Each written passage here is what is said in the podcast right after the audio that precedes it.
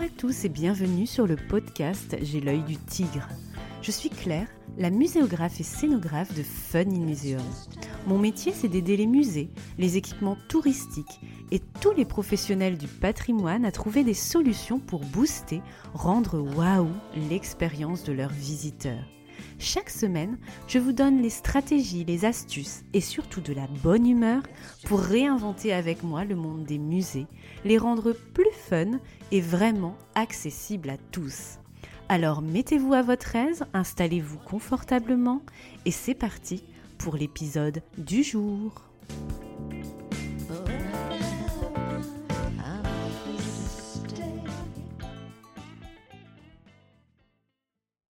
Bonjour et bienvenue dans ce nouvel épisode Évasion, la nouveauté 2024 de J'ai l'œil du tigre.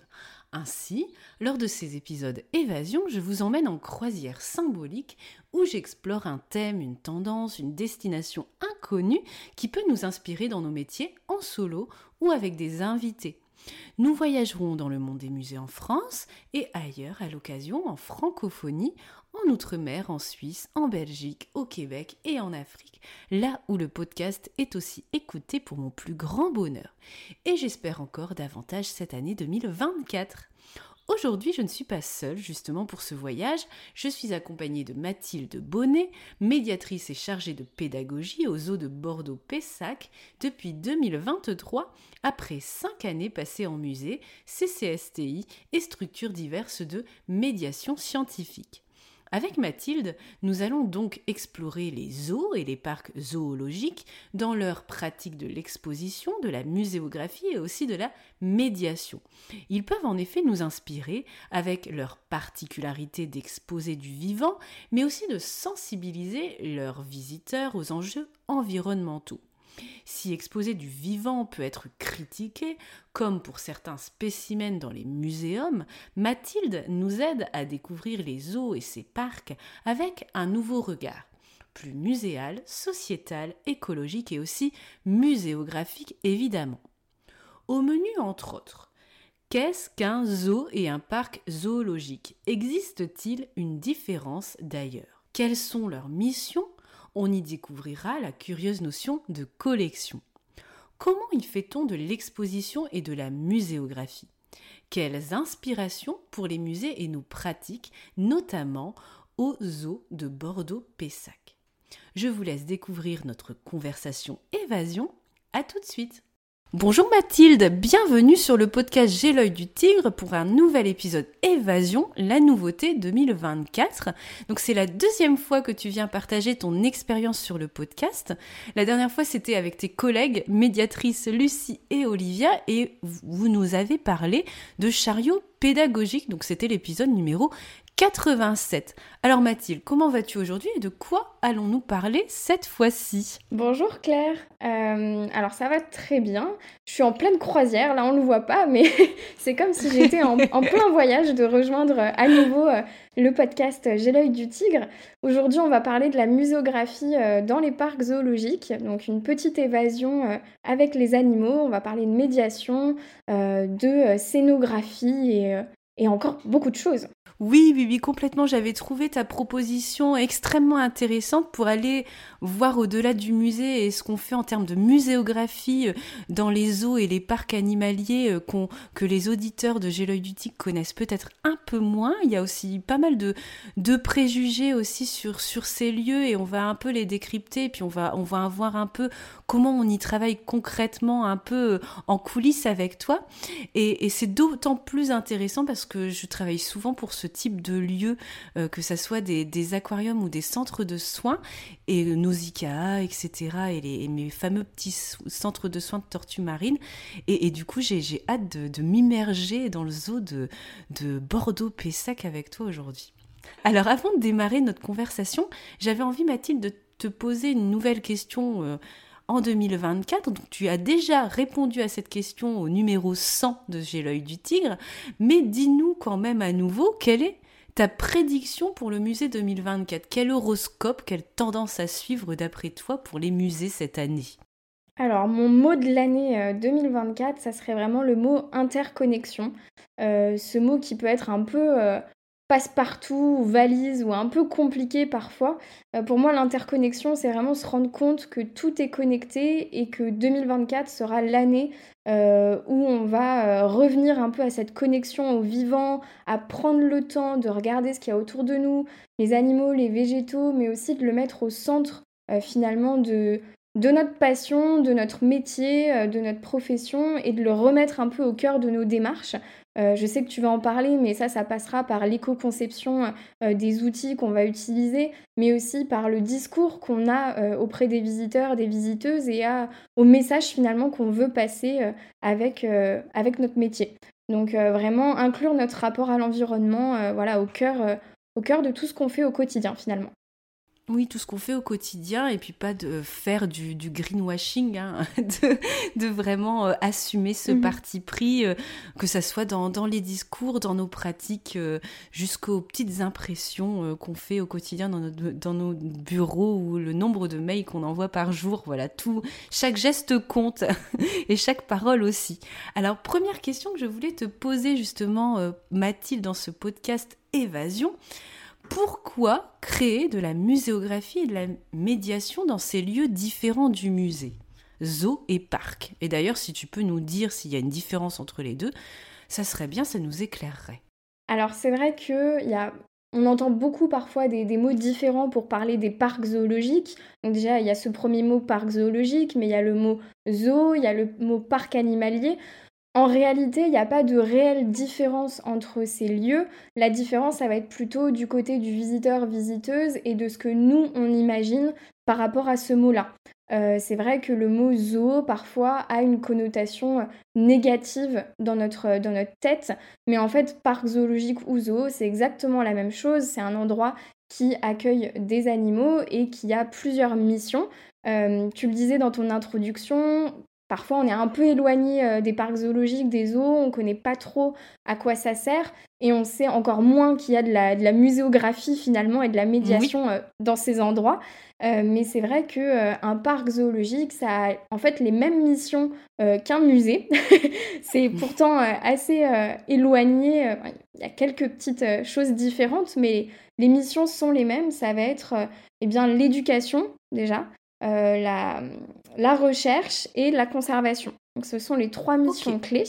Euh, c'est des animaux euh, qui sont vivants, mais il faut savoir qu'il y a des projets de recherche qui sont menés sur ces animaux. Euh, il y a de la conservation des espèces animales, notamment les animaux qui sont voilà, menacés, et aussi eh bien, l'éducation à la conservation et à la protection de la biodiversité, qui est une mission clé. Et à l'heure mhm. actuelle, une autre mission est ajoutée, euh, à des échelles différentes en fonction euh, des zoos, mais ça va être le bien-être animal. D'accord, le bien-être animal. Et puis si on rajoute aussi euh, la quatrième mission du musée, c'est la mission d'exposition, mhm. chose qu'on peut aussi trouver dans les zoos et parcs animaliers. Exactement. On va en parler après, mais c'est vrai qu'il y a une grande partie dans la partie éducation, il y a une grande partie de pédagogie qui passe par des supports ludiques, des visites, enfin voilà, plein de choses. Oui, en fonction des cibles de ces, de ces lieux-là qui sont souvent, euh, souvent les familles. Exactement. oui, donc aux autres PESAC, euh, les publics cibles, ce sont lesquels? Tous les publics. Euh, de par notre essence même, on touche un public qui est extrêmement large. à la différence parfois voilà, des, des musées, nous, en fait, on touche tout le monde, que ce soit les familles avec enfants, sans enfants, les personnes âgées, euh, les groupes en situation de handicap. Euh, on touche vraiment tout le monde de par le, fait qu'on ait des animaux euh, vivants et qu'on soit un lieu ouvert, accessible à tous et à toutes. Donc on n'a pas réellement de public cible. tout le monde est notre public cible en fait en parc zoologique. Et c'est un atout qu'on a énormément. Ok, d'accord. Donc là maintenant qu'on voit un petit peu euh, ce que se cache derrière le terme zoo, parc animalier, etc., les missions, notamment celles qui sont faites euh, chez toi, euh, pourquoi créer de la muséographie et de la médiation dans ces lieux qui sont autres que les musées, mais finalement très proches? Exactement, ils sont très proches et comme je le disais, l'éducation, c'est une de nos missions principales, en plus de nos autres missions. Donc euh, c'est ce qu'on veut faire et c'est euh, vraiment euh, ce qu'on a envie de, montrer. C'est vrai que parfois les parcs zoologiques, on les appelle les musées vivants. Souvent on entend ça et c'est vrai que ça a lieu d'être puisque les missions sont, communes. Notamment pour parler euh, des, animaux, nous ici, on a un responsable des collections, donc la personne qui s'occupe, qui est chargée de l'acquisition et de la cession des espèces présentées au sein des parcs, s'appelle un ou une responsable des collections, comme dans les musées. Oui, c'est marrant le oui, c'est marrant le vocabulaire. OK, OK. Il y a des prêts aussi, des convoiements. Exactement. oui, d'accord. OK. Similarité dans le vocabulaire. Exact. Et similarité du coup dans la façon de, de fonctionner. Donc faire de la muséographie, de la pédagogie pour rendre accessible à tous et à toutes la compréhension de la biodiversité et l'envie euh, à leur tour pour les visiteurs et les visiteuses de la protéger. Euh, c'est vrai que moi j'avais vu des travaux euh, de sociologie qui étaient euh, ultra intéressants, qui avaient été faits aux Zoo de Chester avec Andrew Moss et le département de mhm. sociologie de l'université de Warwick, qui en fait voulait démontrer l'impact des projets éducatifs sur les visiteurs en zoo. Ah. donc un peu essayer de, de quantifier notre mission.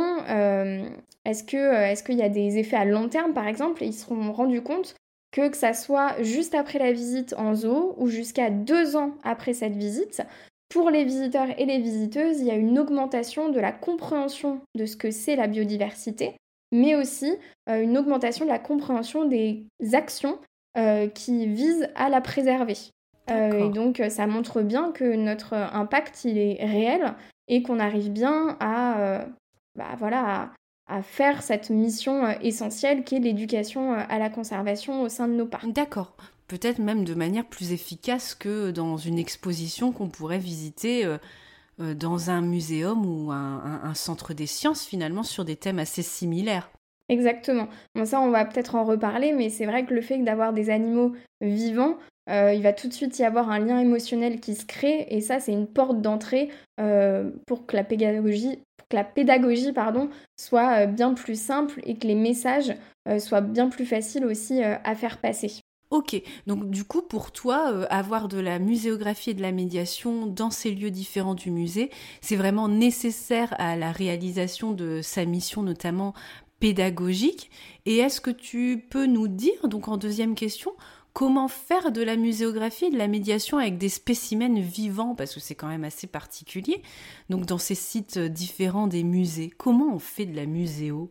Toi qui as connu les, les deux pans euh, à Cap Science, euh, au Muséum de Bordeaux, c'est quoi la différence maintenant que tu travailles euh, dans un zoo? C'est vrai que j'ai eu beaucoup l'habitude de travailler avec les animaux morts, qui étaient euh, empaillés ou, naturalisés, donc euh, bah, tout plus ou moins effrayant. voilà, c'est ça.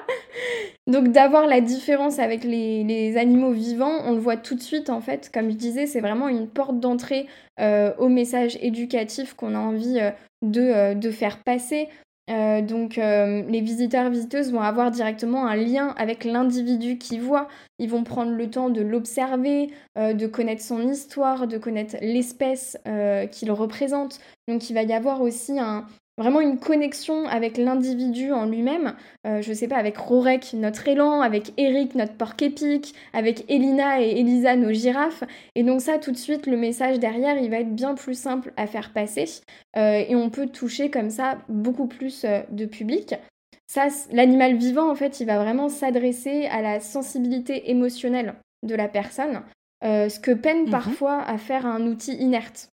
Euh, oui. Moi-même, quand je visite, euh, je sais pas, euh, le musée des beaux-arts de Bordeaux et que je vois une statue en bronze, j'ai un peu de mal à ce que ma sensibilité émotionnelle soit titillée, quoi.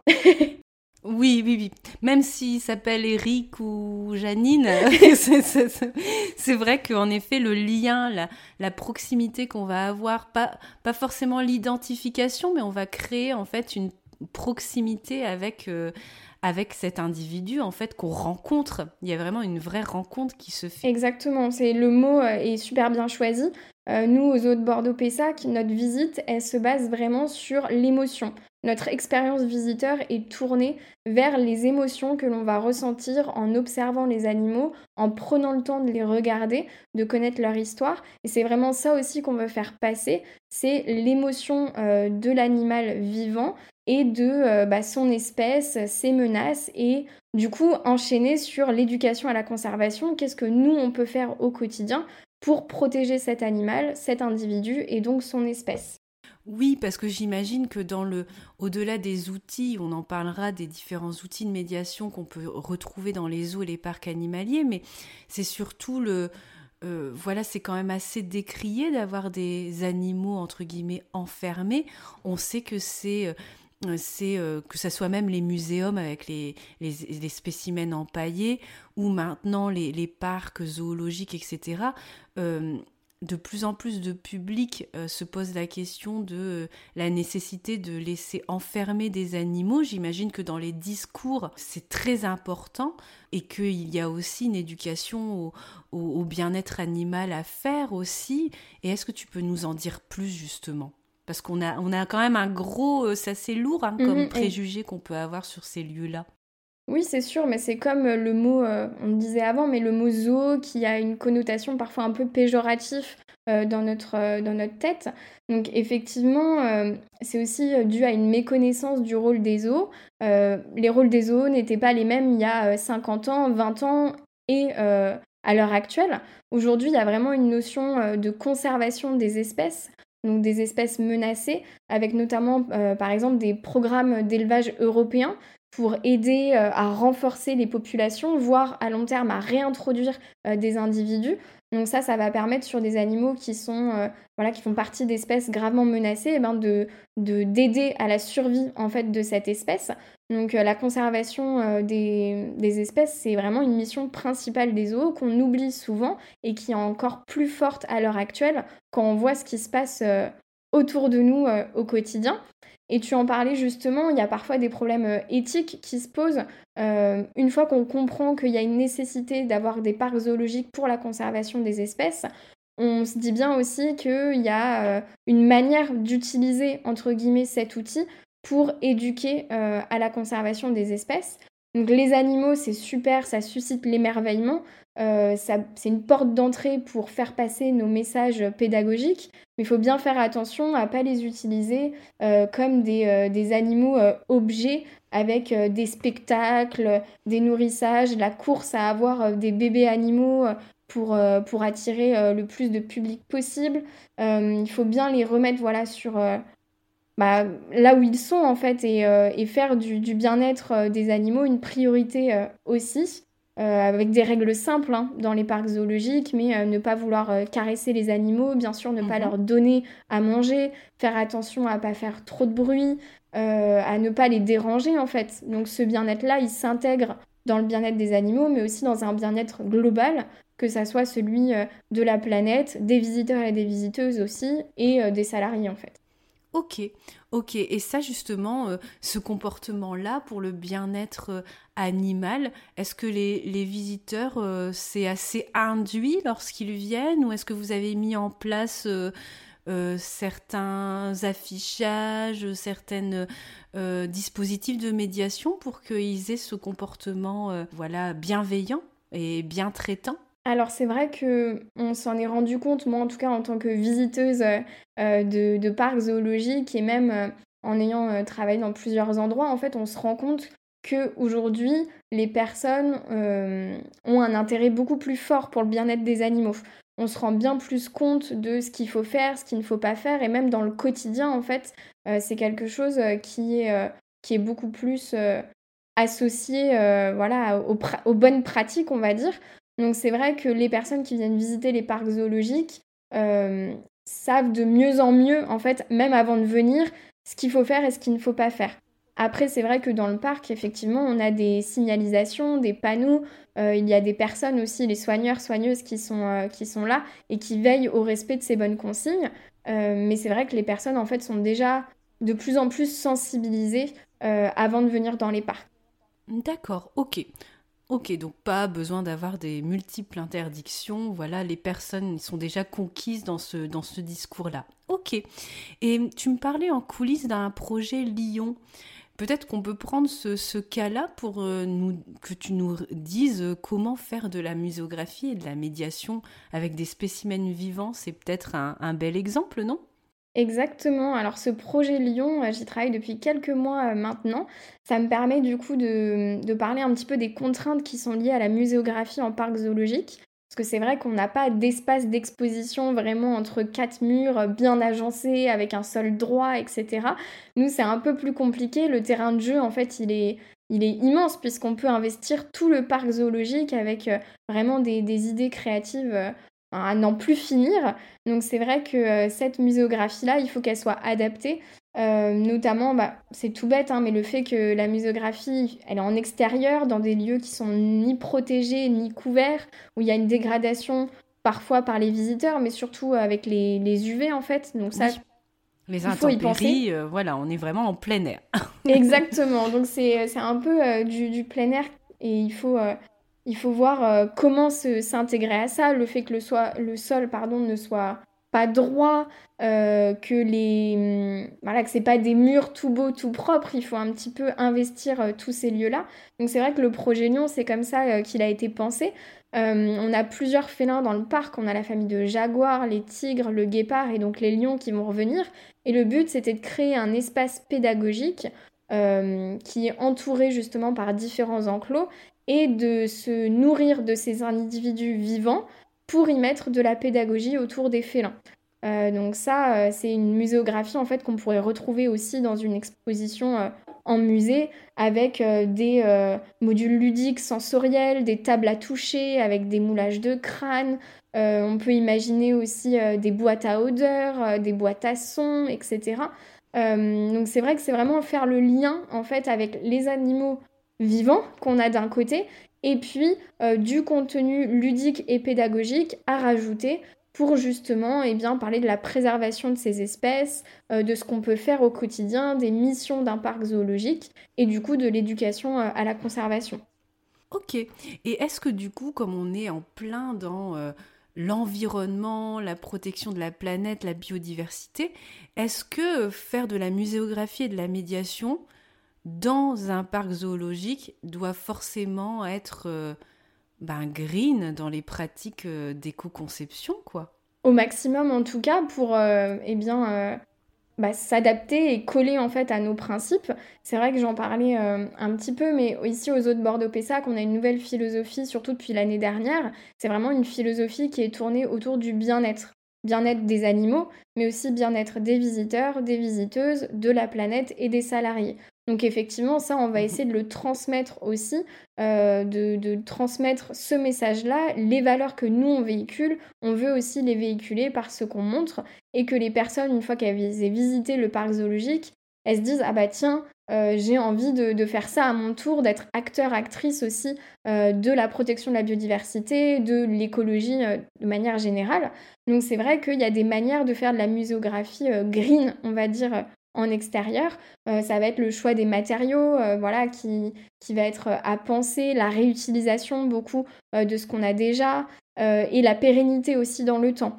Des... Oui, mais ça, c'est vrai que c'est difficile en termes de matériaux parfois d'être ultra vert sur des choses qui doivent être très pérennes. Mhm. Moi, je sais que par exemple, dans des milieux, euh, comme je travaille dans des milieux insulaires où des choses doivent être adaptées à l'environnement salin, euh, euh, marins, humides, etc.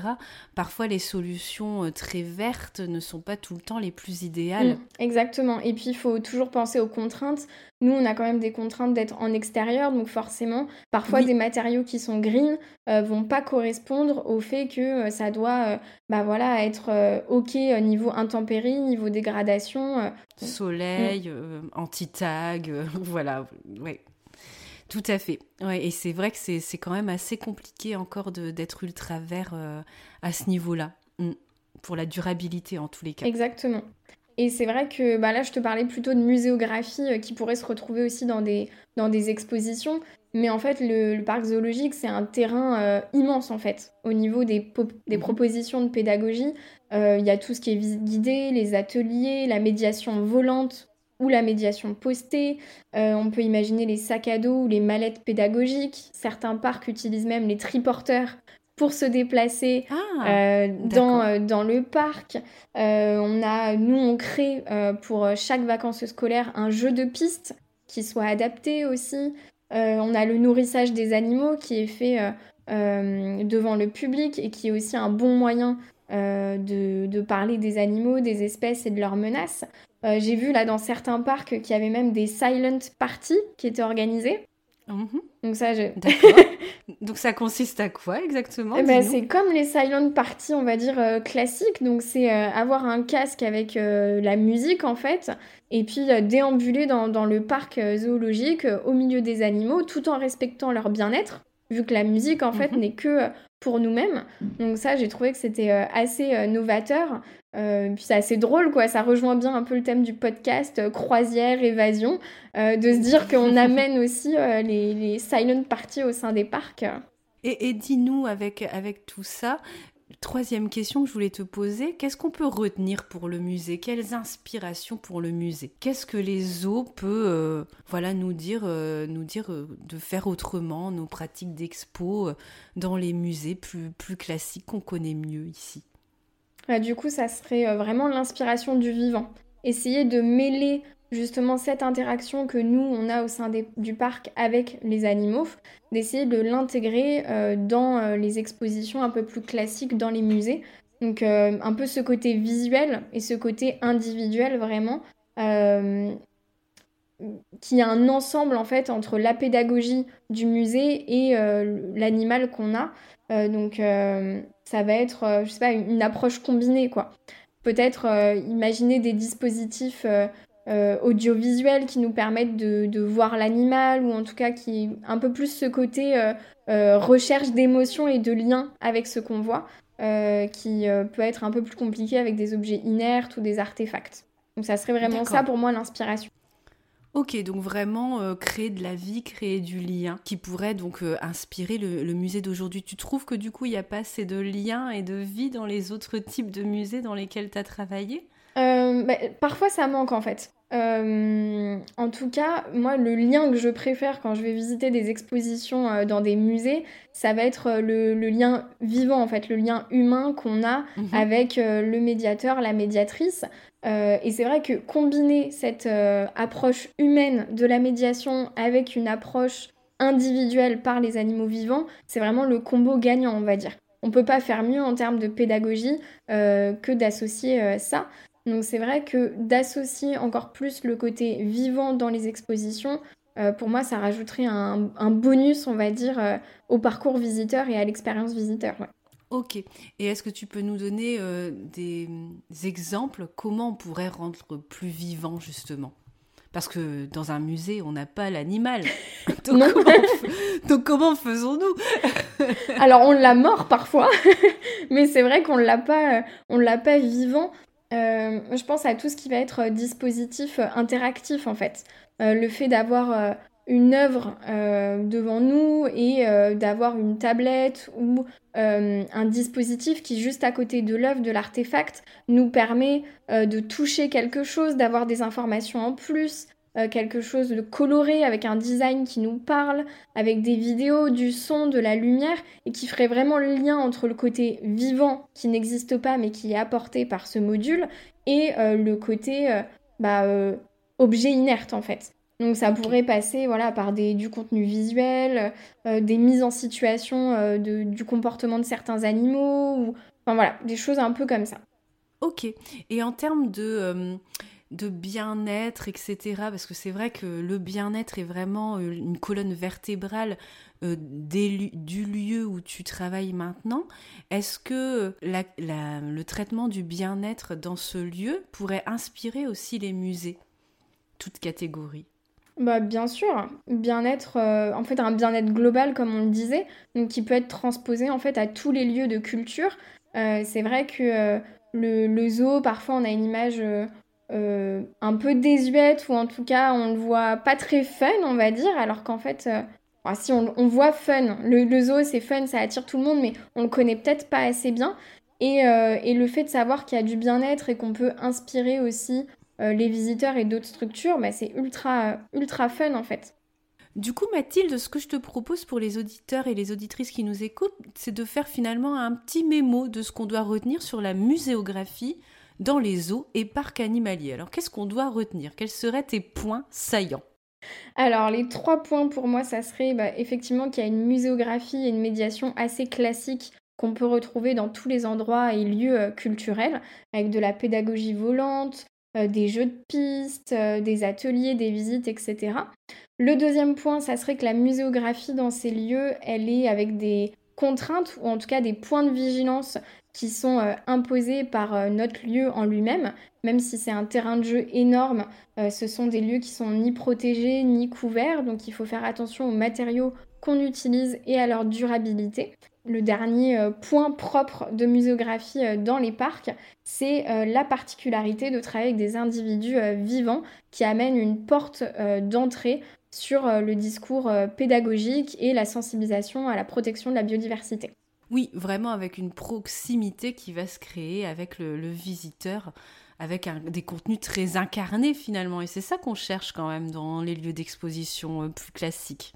De l'identification, du lien, de la relation, de la rencontre, du partage. Et de l'émotion, effectivement. Et de l'émotion et du multisensoriel. Toujours.